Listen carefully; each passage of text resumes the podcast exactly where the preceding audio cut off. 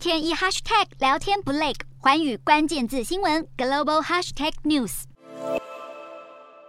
军舰浩浩荡荡在夏威夷海域演习，由美国主导，共二十六国参加的环太平洋军演一落幕，共军就紧接着扰乱台海安宁，国际社会看不下去。日本防卫大臣岸信夫八号直接挑明，此次环太军演，自卫队的准航母出云号跟护卫舰高波号也有参与，以防盟友被进犯，威胁到日本存亡。同一天，新加坡总理李显龙也警告台海局势有误判可能。立陶宛外长兰斯伯吉斯则是撰文挺。台写到全球秩序不该允许乌克兰、台湾、立陶宛等相对小型的民主政体被牺牲，现在就该大声说出自由世界不可以，也不会让台湾成为第二个乌克兰，期许更多自由与民主斗士追随佩洛西脚步到台湾。